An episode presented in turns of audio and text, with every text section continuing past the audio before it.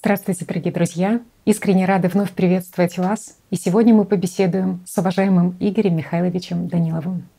Здравствуйте. Игорь Михайлович, очень глубокую и очень фундаментальную тему затронули в прошлой передаче о том, как информация, а точнее сказать, как образ, доминирующий образ влияет на всю нашу жизнь. И это касается и состояния здоровья человека, и взаимоотношений его с окружающими, и в целом на наш мир. И поэтому огромное спасибо вам за то, что вы раскрыли механизмы работы эффектов плацебо и нацебо. Потому что действительно, несмотря на то, что на сегодняшний день Эффект тот же плацебо, он активно используется в медицине при клиническом испытании новых лекарств, но в целом для широкого числа людей он неизвестен, и тем более этот эффект выходит далеко за рамки даже самой медицины. И Конечно, вот... выходит за рамки да, медицины. Да. Эффект плацебо и того же нацебо, он во всех аспектах нашего бытия. Угу. Пронизана вся наша жизнь. И именно с помощью этих эффектов, устойчивых образов, нами манипулируют. Шесть тысяч лет. Угу. Знаете, Игорь Михайлович, вот вы говорили в прошлой передаче такие слова, что «а кто и зачем не хочет, чтобы люди знали об этом?» И очень заставляет, безусловно, задуматься на тему, кто же все таки манипулирует нами, и в каких целях это делается. И уже знаете, вот это выражение, изречение известное, что если кто-то владеет информацией, тот владеет миром, оно уже смотрится через призму знаний, изложенных в прошлой передаче по-новому. Уже другие ну, грани Я так скажу, этой понимаешь, информации. хорошо знать первым информацию, угу. какую-то ту, которую можно использовать в плане бизнеса или еще чего-то. Но знать это одно, но это не владеть информацией. Угу. Информацией владеют те, кто задолго еще до того, как она появляется в этом мире и начинает менять нашу жизнь в ту или иную сторону, от кто ее создает и управляет ей, вот тот ей владеет. А когда мы что-то узнали, ну, где-то на мелком бытовом или там в политике, в бизнесе, знаете, это хорошо, но мы никогда не задумываемся, кто ее создает, угу. с какими целями и что в действительности происходит. Вот приведу простой пример для понимания. Мы шесть тысяч лет как вступили в хаос. Угу. И этот хаос, он лишь нарастает и усиливается. Это действительно так. Нас постоянно разделяют, нами постоянно манипулируют. Ну, рабство никто не отменял, оно лишь усовершенствовалось, и все это понимают. И сейчас не защищен никто. Сейчас все мы здесь ныне живущие, мы все находимся, ну, скажем, в состоянии, когда нами манипулируют. Это действительно так. Некоторые люди от собственной гордыни считают, что они чем-то владеют и чем-то манипулируют. Да, есть такие возможности, но они не догадываются даже, кто вкладывает и как им те или иные идеи, которые они потом реализовывают. И вот те, кто это делает, вот те и владеют информацией. А те, кто исполняют чужую волю, разве они владеют информацией? Понимаете, я вот сравнил бы нашу жизнь, ну давай возьмем, ладно, мы простые люди, наша жизнь — это наша жизнь. А вот тех, кто считают, что они управляют миром, то у них всегда есть оппозиция, у них всегда есть какие-то противостоящие им, скажем, блоки, блоки интересы, угу. да, бизнес-компании, политические круги, силы какие-то. И вот всегда разделены. И вот казалось бы, мы сидим и ждем, да, что поменяется там князь и все изменится. Угу. Князь меняется, а все лишь хуже и хуже становится угу. на самом деле. Хотя, казалось бы, какие-то вопросы иногда решаются, еще что-то. Но если мы посмотрим, мы постоянно утрачиваем какие-то свободы. Нам нужно много приложить усилий, чтобы эти свободы немножко вернуть. Но они возвращаются лишь как иллюзии.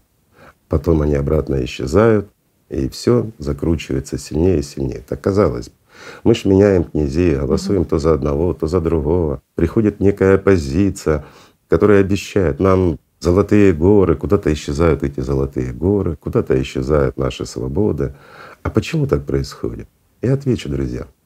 Знаете, есть забег собак, вот соревнования приходят, вот как в конном спорте, когда они бегают, соревнуются, так и собаки бегают. Вот впереди пускают механического зайчика, и за ним бежит стая собак.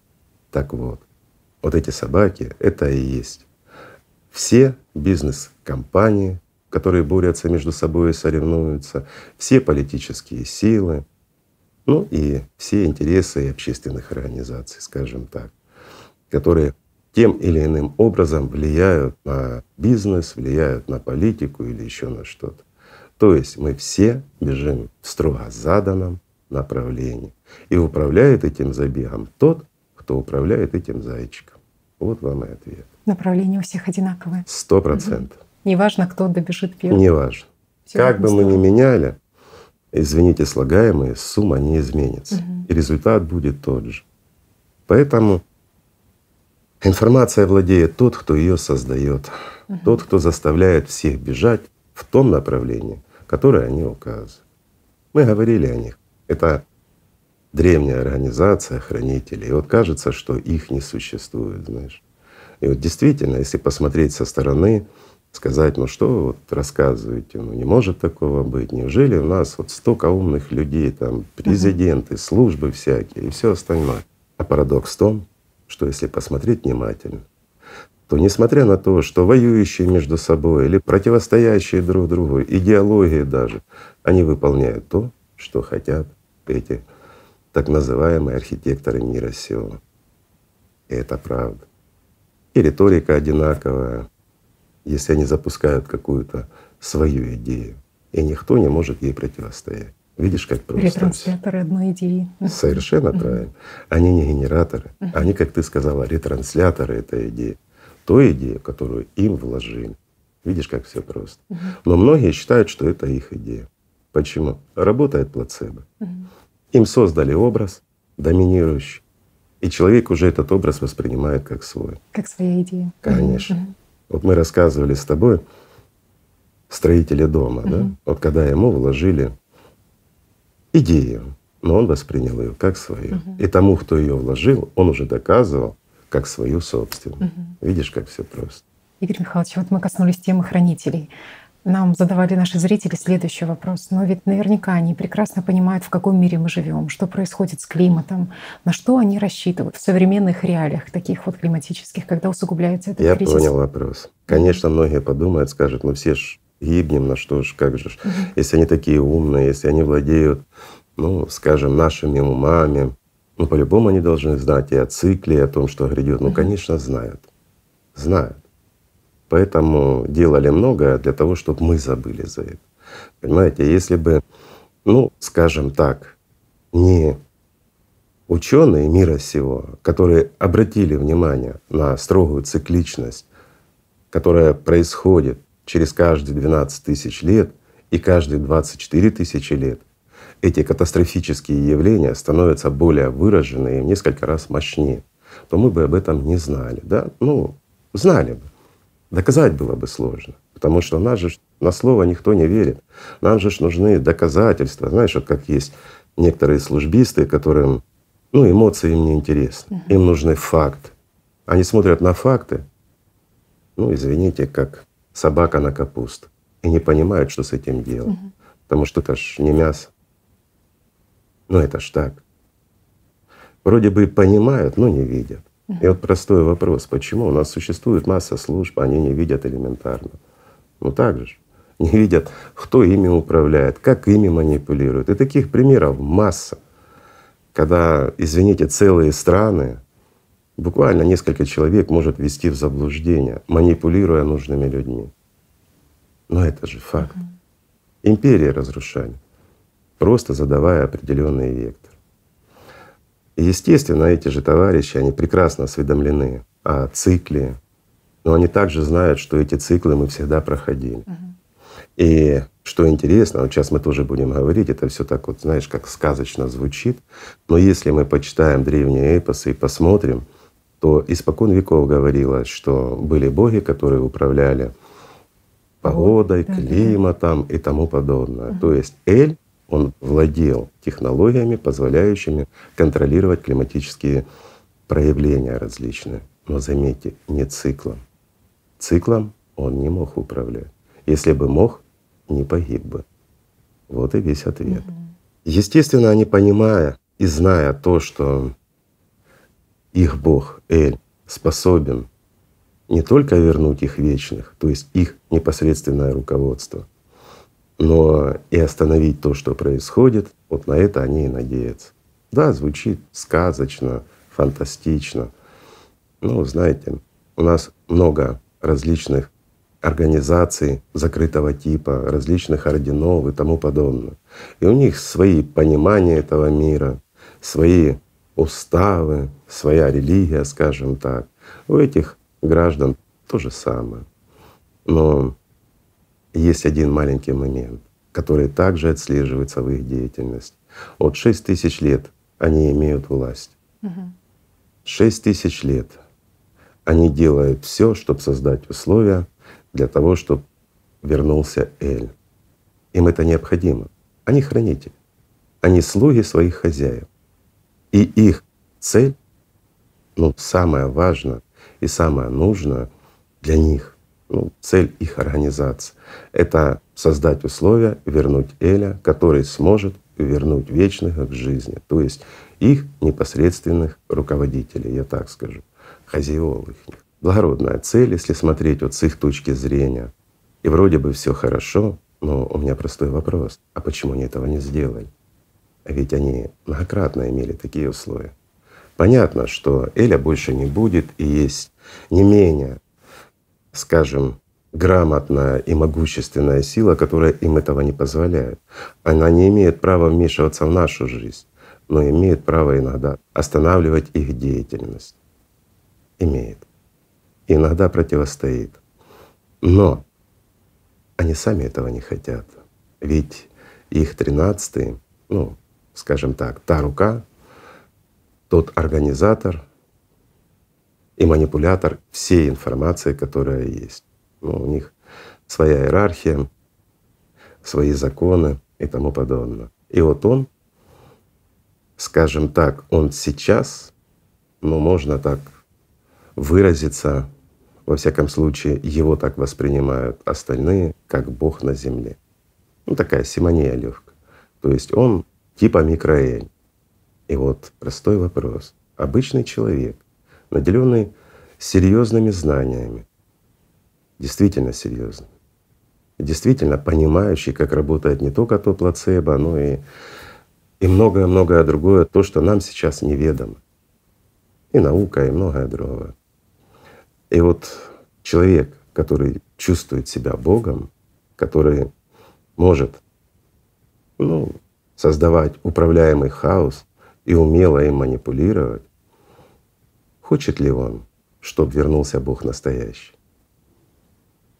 Ну, по факту такой же человек, как и он, который вернет не только себе власть, но и между собой и ими поставит еще дополнительно руководителей. В то время, когда он Бог. Вот и ответ, почему Эля до сегодняшнего дня, собственно, и нет. Не только потому, что им противостояли, но еще и потому, что сами они этого не очень желают. Вот сами и вся разница. Конечно. вот этой системы. Но по-хорошему то, что происходит сейчас, собственно говоря, это закрывает и их проект. Эля не будет, ничего не будет, и их не будет. Вот это они могут и не совсем правильно оценивать. Потому что у них есть свои установки, есть свои надежды. Знаете, как в любой организации прописан план действий. Тем более в реалиях усугубляющегося климата. То, что, что происходит, происходит сейчас с климатом, mm-hmm. это страшно. Я бы сказал на сегодняшний день, знаете, но опять это наш взгляд, мы не можем донести эту информацию до тех, кому необходимо ее слышать, и уж тем более никак не можем повлиять на принятие этой информации. К сожалению, у нас нет таких возможностей. Но если вот смотреть правильно на то, что происходит на сегодняшний день, я лично считаю, что все наши князья мира сего, в том числе эти хранители и все остальные, все должны были уже давным-давно сидеть за одним столом и решать эту проблему сообща. Должны были зарыть все томагавки войны, должны были прекратить все ссоры, разъединения, должны работать были активно над тем, чтобы создать единую мощную экономику в этом мире. открыть все границы, потому что это необходимо уже сейчас, чтобы мы адаптировали, чтобы мы к этому привыкли. Если действительно они хотели бы, чтобы будущее нашей цивилизации таки было. Ну, у нас нет цивилизации, но пусть сообщество. Понятно, они могут не понимать, что такое цивилизация, какова ее ценность, но хотя бы должен быть хоть какой-то инстинкт самосохранения. Неужели люди не хотят жить сами? Понятно, что многие у власти уже, ну, скажем, имеют такой немолодой возраст, хотя опять-таки современные возможности позволили бы и им пролонгировать жизнь, вернуть здоровье и молодость, наслаждаться жизнью, создать те условия, при которых бы не только их дети, но и внуки бы жили долго и счастливо, и все человечество. Все должны были давным-давно уже сидеть за одним столом, но этого не происходит. И вряд ли оно произойдет, мне так кажется. Хотя кто его знает? Все от людей зависит и от их выбора. Но когда я смотрю на то, что на сегодняшний день опять побиты все рекорды потепления нашего океана и как это все преподносится в той же прессе, знаете, меня это пугает. Вот я честно говорю. Меня пугает то, что люди несерьезно относятся к этому, не понимая всей сути происходящих событий. Знаете, с каким-то таким вот задором, как на соревнованиях, что ли, что вот океан побил новые рекорды, вот он потеплел настолько, никогда такого не было. И как-то, знаете, вот, вот кто-то выиграл соревнования, причем с таким результатом, которого никогда не было. Ну, это, Страшно. мне кажется, это неправильно, это безответственно, когда люди с непониманием относятся к происходящим событиям. Ведь в действительности что происходит? Вы смотрите, как заливает некоторые государства.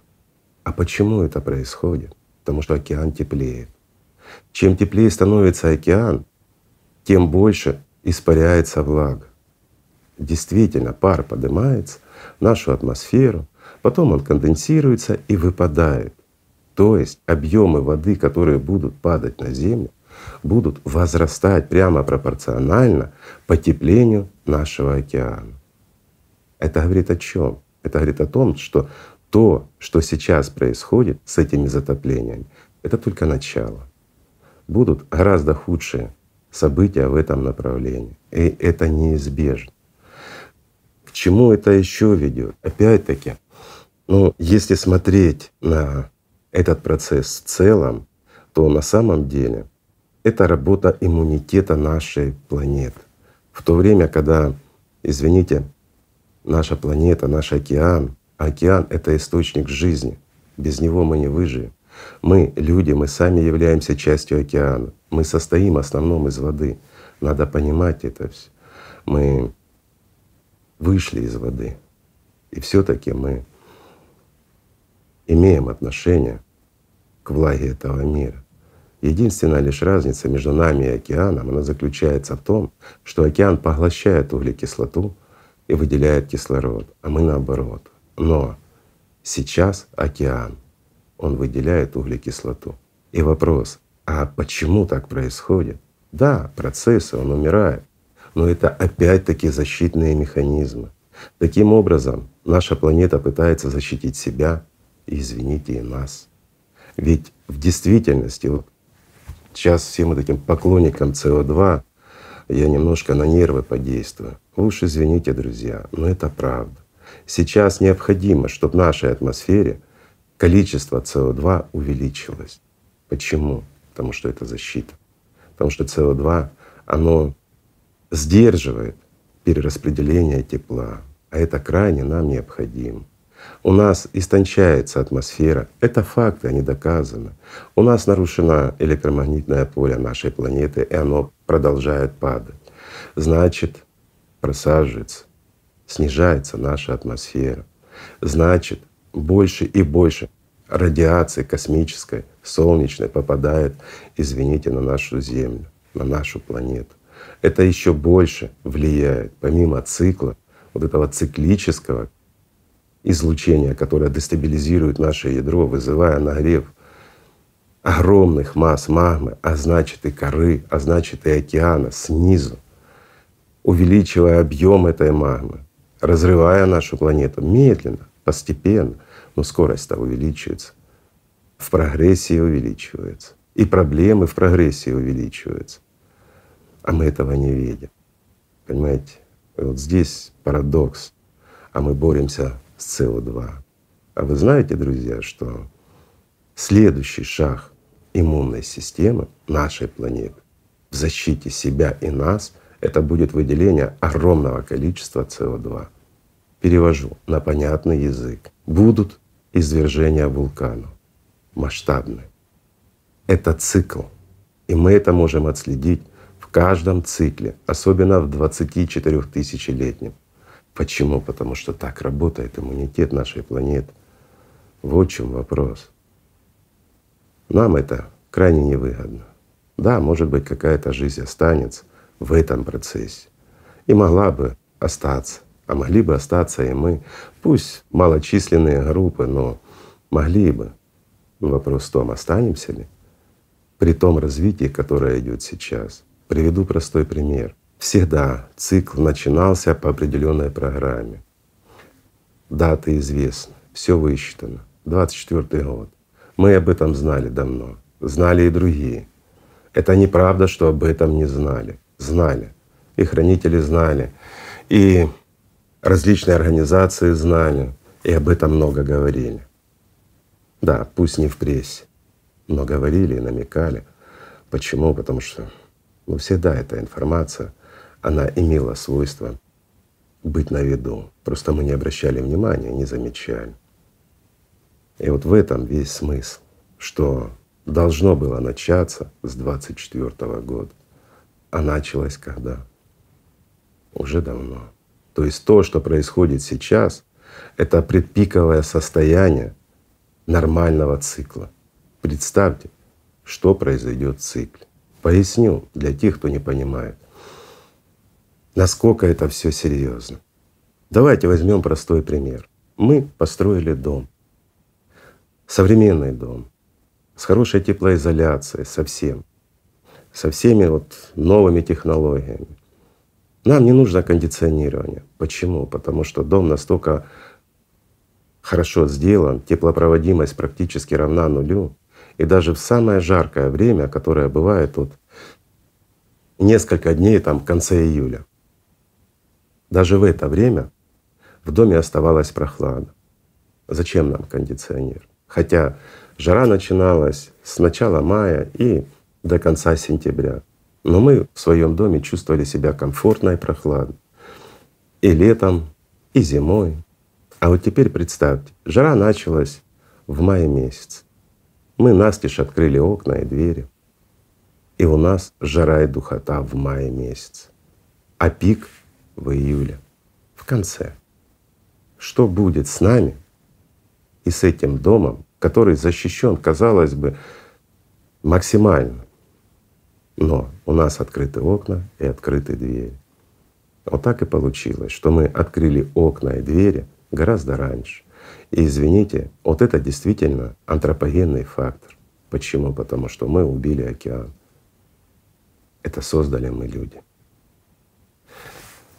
И мы уже давным-давно должны были, скажем, нашего пациента реанимировать в реанимации. Но мы его даже в терапию не отправили. Более того, мы ему посоветовали лечиться амбулаторно, ну, по китайской методике, побольше горячей водички пить. Вот он и нагревает воды свои за нашу глупость. Мы глупые. Разве мы не видели, что происходит? Видели. Разве мы не понимали, что вот эта теория СО2, ну это просто чей-то бизнес. Да, большой, серьезный бизнес на нашем доверии, но мы это поддерживаем. Даже те, кто понимал, что это все ну, неправда, мягко скажем, и просто чей-то бизнес. И даже были те, кто выступал, но их подавляли общественным мнением и тому подобное. И знаете, что забавно? Что очень многие люди вот этот доминирующий образ СО2 воспринимали как реальность. Удобно было сознанию. И все мы верили в то, что вот скоро все нормализуется, и с каждым годом прогрессия росла. И что мы видим сейчас? Буквально события, которые прошли недавно. Давайте возьмем Китай. Насколько его затапливало, какие произошли события. Потом еще и землетрясение произошло. Ну и вообще неприятно, да? И сильно не освещалось это в прессе. А почему об этом молчат? Зато рассказываем о том, как мы там, не мы, князья мира всего, противостоят всяким вот нехорошим странам, войнам, всему на свете, какие все консолидированные, какие все молодцы, причем и одни, и вторые, и третьи. И все прям такие о нас заботятся. А чё ж о себе не заботятся? Простой вопрос. Ведь давным-давно должны были быть все за одним столом и решать, как нам выжить. Неужели не знали это? Неужели не понимают и не знают хотя бы то руководство Китая, что их страна обречена? Там останется всего лишь два небольших участка суши, где еще более-менее смогут быть люди. А это уже не за горами. Скажем проще, Китай мощный, индустриальный, с мощнейшей экономикой, очень развитая страна, а по факту колосс на глиняных ногах, который смывает. Видите, как все просто. Это касается не только Китая, но и всех остальных стран. Да, мы можем, скажем так, как человечество, построить города, убежища, пролонгировать свое существование в этом хаосе климатическом, а небольшой промежуток времени. Но долго мы не протянем них. И все равно исход будет один, как на Марсе. А смысл есть в этом? Простой вопрос. Конечно, нет. Да, мы можем ничего не делать, жить как живем, продолжать ненавидеть друг друга, разделяться на всякие навязанные нам образы, обращать внимание, вкладывать свою жизнь в иллюзию, в очередную иллюзию, которую могут нам опять навязать. Чем закончится это все? И понимаете, здесь не надо много ума, достаточно сложить 2 плюс 2, и мы получим результат. Я имею в виду прогрессию. Даже за несколько лет посмотрите, что происходит. И то, что происходит сейчас, это уже не шутки. Это уже реанимация как минимум. А почему мы ничего не делаем? Да потому что мы ничего не знаем и не умеем. Потому что наука разрознена. А хотя сейчас должны были, как раз все князья Первым делом, что они должны были решить, это прекратить все распри разъединения. Второе, что они должны были сделать, это объединить всю науку и обеспечить всем необходимым, абсолютно не лимитированным. Нельзя экономить на том, что нас спасает. Надо было объединить лучших и умнейших людей давным-давно и дать им возможность. А большинство ученых даже не подозревают, что мы еще можем что-то сделать. И самое страшное, Подавляющее большинство из них не подозревает даже, что нас ждет. Они даже не думают в этом направлении. Вот где беда. Так же и наши князья. Разве они думают? Разве они верят в то, что происходит, и то, что произойдет через несколько лет буквально? Чуть-чуть осталось. Нет, не думают. Знаете почему? Потому что им об этом никто не сказал. Им не доказали. Ну, многие скажут, доказывайте вы. Я вам объясню, друзья. Для того, чтобы мы доказали нашему научному миру то, что происходит, нам в каждой дисциплине нужны годы, чтобы пробить вот эту научную броню, я так скажу, понимаете? То есть вот ООН 19 лет потратили на то, чтобы понять, что с океаном проблема. Представьте, 19 лет они принимали лишь соглашение о защите Мирового океана. То есть 19 лет они согласовывали соглашение о том, что с океаном что-то не то. 19 лет. У нас нет столько времени. У нас вообще столько времени нет. А для того, чтобы мы могли донести очевидно то, что наша планета умирает, до князей мира сего, нам нужно преклониться перед кучей руководителей нашего научного сообщества, которые практически не разбираются в науке. Извините, буду называть вещи своими именами. Почему? Потому что, да, они хорошие руководители, они многие знаменитые, именитые, Но по факту они не знают науки. Если бы они разбирались и знали, они были бы с нами давным-давно. Ведь у нас в АЛЛАТРА масса ученых давно с нами. Видите, как все просто. И они знают и понимают. Но могут ли они пробить эту стену? Нет, конечно. Не могут. Стоит некоторым заявить о том, что происходит, как они лишаются всех возможностей работать дальше. Сколько наших людей потеряли рабочие места просто за то, что называли вещи своими именами. Видите, как у нас подавляется инакомыслие, так не должно быть. Сразу выводили их в лжеученые. Не хочется на эту тему говорить. Знаете почему? Потому что когда люди хотят спасти мир, они не для себя хотят. Ну, и для себя тоже, и для своих родных и близких. Когда они рассказывают о том, что реально и очевидно, а их не хотят слышать, знаете, то люди начинают задумываться, может, мы сошли с ума, может, все остальные лучше знают. Лучше знают, когда смывают города, когда землетрясения уносят массу жизни, и это только цветочки, это даже не начало. Но когда ты это понимаешь, а у тебя нет возможности донести это до тех, кто должен был принимать решение, то у многих людей, скажем так, опустились бы руки у многих, но не у нас. Мы прекрасно понимаем, что мы имеем шанс. Мы имеем шанс построить созидательное общество. Имеем этот шанс.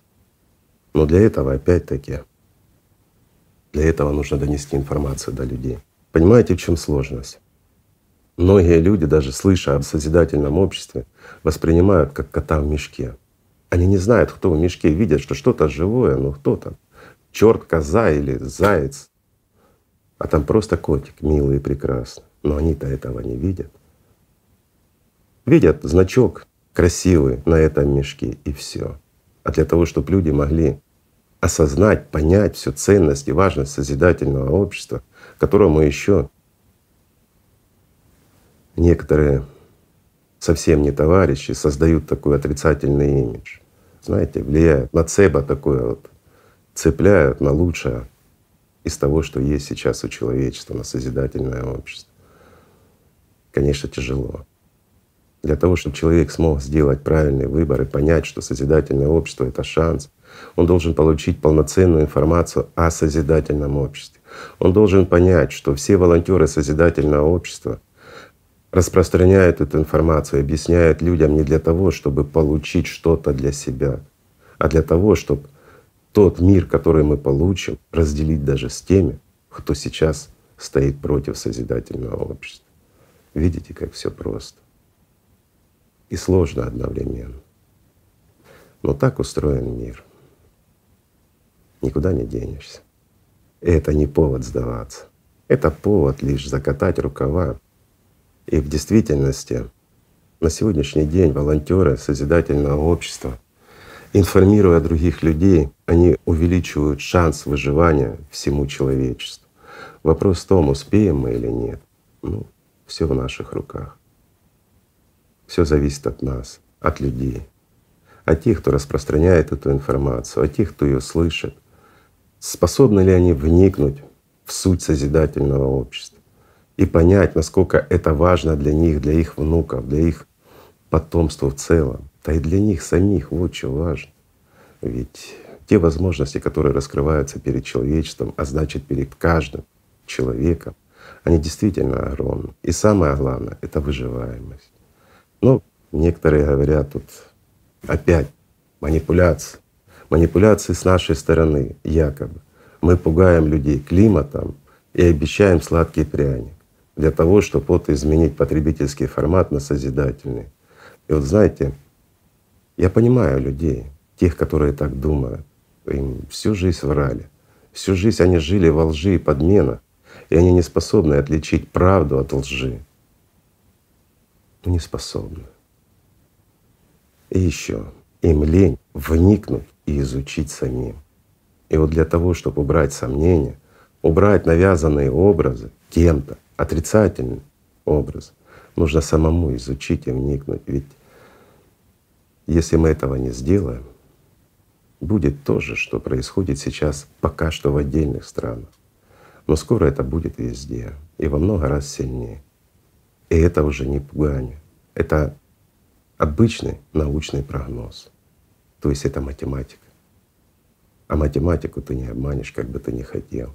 И вне зависимости от того, если мы будем в это верить или не верить, то, что будет, оно будет. Потому что свой собственный выбор мы как человечество, можно сказать, уже сделали.